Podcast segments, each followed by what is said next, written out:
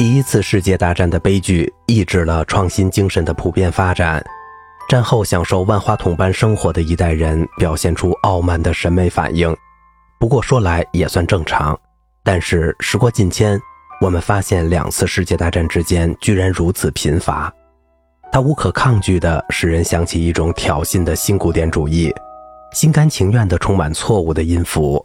这种时尚给巴托克、韦伯恩或瓦雷兹的丰富作品带来伤害，导致大众很晚才了解他们。在很长的时间里，德语国家出版的音乐都无法在法国见到，因为爱国商人拒绝订购他们，因此人们就见不到环球出版社出版的巴托克以及维也纳乐派的音乐。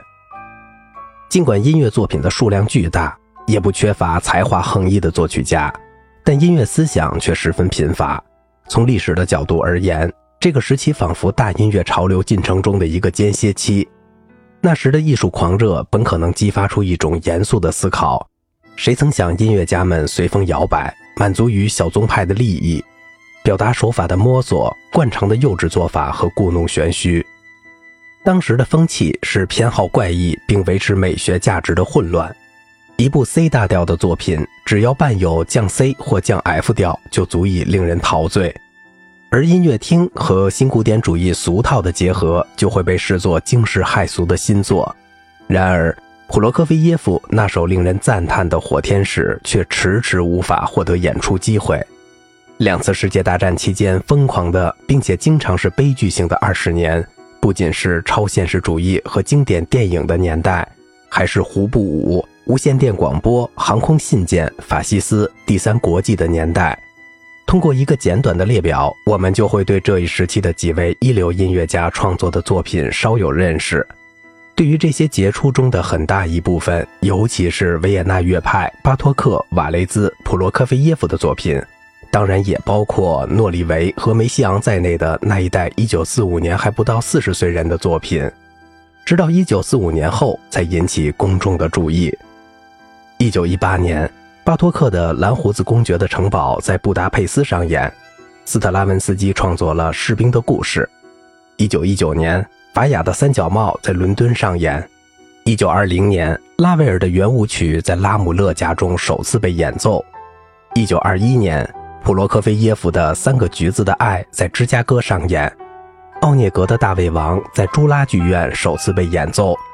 1923年，斯特拉文斯基的婚礼在巴黎上演。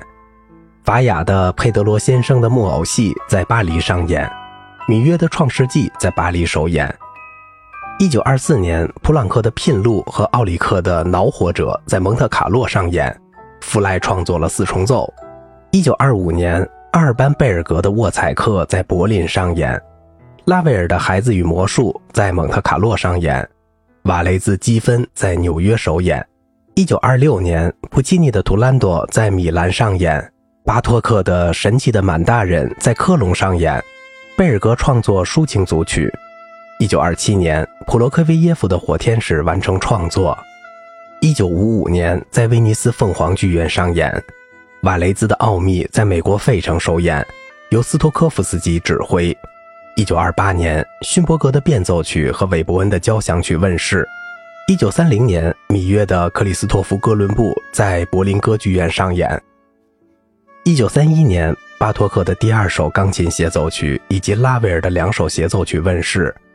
一九三三至一九四零年，由于纳粹日益猖獗，大量音乐家移居美国。勋伯格和埃斯勒于一九三三年，维尔于一九三五年，辛德米特和斯特拉文斯基于一九三九年，巴托克和米约于一九四零年。一九三五年，贝尔格的钢琴协奏曲首演。从一九三一年开始，任三一教堂管风琴演奏家的梅西昂圣诞首演。诺里维创作了《马纳》。一九三七年，巴托克为弦乐、打击乐和钢片琴而作的音乐在巴塞尔首演。贝尔格的《露露》在苏黎世上演。一九三八年，巴托克的两架钢琴与打击乐的奏鸣曲在巴塞尔首演。由爱森斯坦导演的苏联电影《亚历山大涅夫斯基》问世。普罗科菲耶夫负责其中的音乐。一九三九年，巴托克创作了第六首四重奏。一九四零年，韦伯恩创作了变奏曲。好了，今天的节目就到这里了，我是小明哥，感谢您的耐心陪伴。